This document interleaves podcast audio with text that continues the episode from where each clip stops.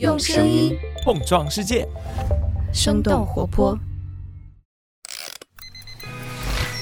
开始以来，欧美不知道你最近在社交媒体。生动早咖啡与你轻松同步日常生活与商业世界。嗨，早上好呀！今天是二零二三年的八月三号，星期四。这里是生动早咖啡，我是来自生动活泼的梦一。今天我们会来关注一下瑞幸还有星巴克这两个咖啡品牌在上个季度的表现，同时也想和你一块来看看坊间传闻沸沸扬扬的室温超导体。当然，终于盈利的 Uber，也就是优步，也值得我们的关注。那就让我们用几条商业科技轻解读，打开全新的一天。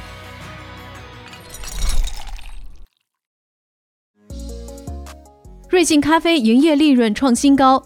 九点九元活动将持续两年。八月一号，瑞幸咖啡发布了二零二三年第二季度的财报。财报显示，瑞幸的净收入达到了六十二亿人民币，和去年相比增长接近九成，营收也首次超过了星巴克中国地区的收入。同时，瑞幸的净利润接近十亿人民币，创下了历史新高。第一财经的分析认为，随着瑞幸咖啡迈入万店时代。第二季度不仅营收增长强劲，而且盈利能力也显著提高，创新产品、营销活动也推动了销量和用户数的大幅增长。瑞幸目前是中国市场第一家门店数量破万的连锁咖啡品牌。今年第二季度，瑞幸平均每个月的客户数量和去年相比都翻了一番。在财报电话会上，瑞幸咖啡的董事长兼 CEO 郭锦一表示，咖啡九块九的活动将会常态化，至少会持续两年的时间。发布财报之后，瑞幸咖啡的股价大涨超过百分之十三。星巴克也发布财报，中国市场超预期。八月一号，星巴克公布了二零二三财年第三季度的财报，总销售额达到创纪录的九十二亿美元，不过还是低于此前分析师的预期。星巴克中国市场的表现超出了其他地区，净收入达到了八点二亿美元，同比增长百分之六十。第三财季，星巴克中国新增门店二百多家。目前，他们在全国二百五十个城市运营着超过六千家的门店。星巴克计划在三年之内把门店数量拓展到九千家。相比中国的大幅反弹，星巴克在美国的销售额增幅比较温和，单一门店的销售额增幅只有百分之七，客流量几乎没有变化。不过，美国会员的人数有所提升，顾客们在消费咖啡的同时，也购买了更多的三明治和面包。亚马逊组建新团队研发大语言模型。根据 Business Insider 的报道，亚马逊正在内部组建一个新团队，负责开发大语言模型。亚马逊内部邮件显示，这个团队是由 Alexa 的业务高级副总裁兼首席科学家 Rohit Prasad 领导，直接向亚马逊的 CEO Andy Jassy 来汇报。Andy Jassy 还在邮件中透露，尽管目前亚马逊内部已经有不同的团队在开发大语言模型，但是这个新团队集中了资源，将会打造出最可能被广泛应用的产品。今年四月，亚马逊发布了客户可以使用自己数据来定制的 Titan 模型，同时推出了聚合多种大语言模型的 Bedrock 云服务。Insider 的分析认为，亚马逊正在急于应对生成式人工智能的崛起。尽管他们在人工智能领域已经研究了很多年，但是现阶段，微软、Google、Meta 还有 OpenAI 的发展要领先于亚马逊。Meta 或将推出角色化的 AI 聊天机器人。根据《金融时报》八月一号的报道，Meta 最早可能会在下个月推出一系列具有不同性格特征的 AI 聊天机器人，并且把它们内置在 Facebook 和 Instagram 等等平台上，用户可以通过它们来进行搜索、获取推荐、撰写消息等等。这些机器人有三十种不同的个性，比如其中的一个风格就是美国南北战争时期的总统亚伯拉罕·林肯，而另一个则是冲浪者，可以提供旅行建议。在上周的财报电话会上，扎克伯格表示，Meta 正在使用自己的拉玛大语言模型来构建人工智能，并且将 AI 和社交媒体结合起来。金融时报的分析认为，Meta 推出这些聊天机器人，一方面是想要和 OpenAI 以及 Google 来展开人工智能的竞争，另一方面是在和 TikTok 等等社交媒体来竞争，争取吸引并且留住更多的用户。有专家表示，这些聊天机器人可以为用户提供更加有趣的体验。但是他们也会在聊天的过程当中收集大量用户的数据，进而帮助 Meta 更好地对用户进行定位，推送更加精准的内容和个性化的广告。芯片企业 AMD 业绩回暖，加大 AI 芯片的研发投入。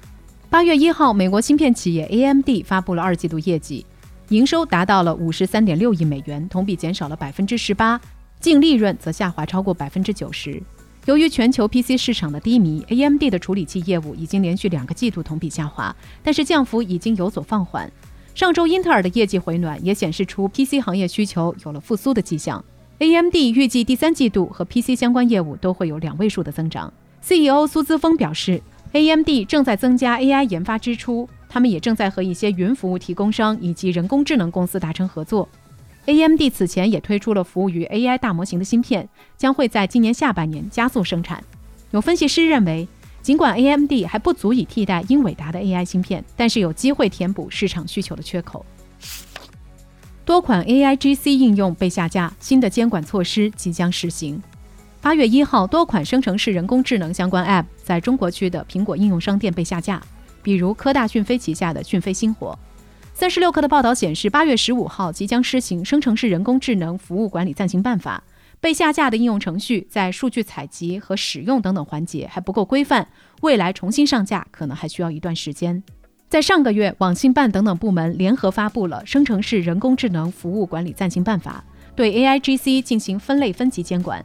部分服务的提供者需要在上线前展开安全评估和算法备案。而对于像 OpenAI 这样的境外厂商，如果不符合相关法律法规，网信办等等部门将会采取技术措施。韩国室温超导团队表示论文存在缺陷，已要求下架。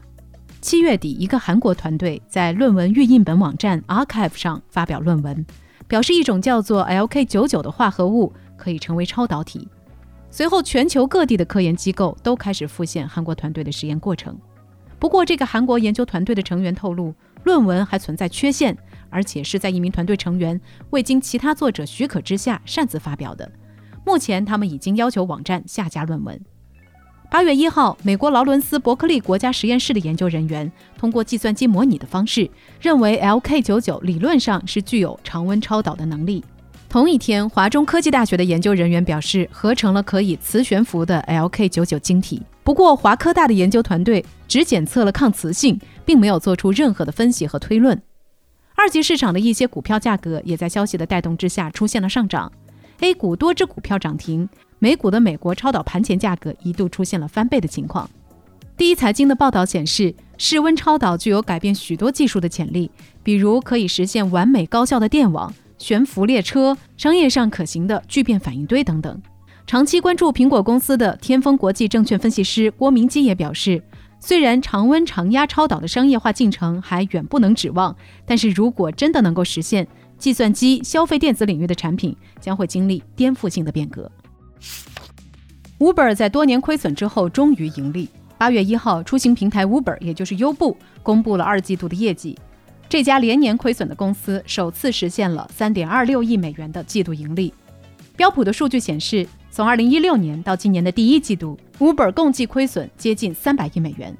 Uber 从二零一九年就开始控制成本，疫情期间网约车服务受到了较大的影响，外卖服务的重要性增加。Uber 同时也采取了裁员，并且剥离自动驾驶业务等等措施。金融时报的分析认为，Uber 的财务状况好转，主要得益于网约车和外卖业务的增长。长期以来，Uber 深受网约车和外卖配送业务价格战的影响，通过烧钱争夺市场份额。此前，竞争对手 Lyft 就通过降价的方式蚕食 Uber 的市场份额。不过，在疫情之后，Uber 比 Lyft 更先解决了司机短缺问题。发布财报的同时，Uber 表示，公司的首席财务官将会在明年一月离职，这也是 Uber 上市以来离职的最高级别高管。顺丰即将赴港上市，八月一号。顺丰控股发布公告表示，计划发行 H 股股票，并且申请在香港上市。这也意味着顺丰可能在十八个月内赴港上市。顺丰成立于一九九三年，二零一七年曾经在 A 股上市。目前，顺丰集团旗下的另外三家公司都已经在香港上市。如果这次上市成功，顺丰将成为快递行业内首家在 A 股和港股同时上市的公司。除了顺丰之外，国内其他的几家快递企业，比如菜鸟、极兔，也计划在香港进行 IPO。物流行业专家在接受界面新闻采访时表示，快递企业如果能有机会上市，说明市场还处于扩张期，也是对企业实力的补充。聊到这儿，也想来问问你，你最近尝试过哪家快递公司的服务呢？你觉得体验最好的物流公司是哪家呢？欢迎在我们的评论区和我们一块来聊聊吧。这就是我们今天的节目了。我们其他的成员还有监制泽林，监制一凡，声音设计 Jack，实习生亏亏。感谢你收听今天的生动早咖啡，那我们就下期再见。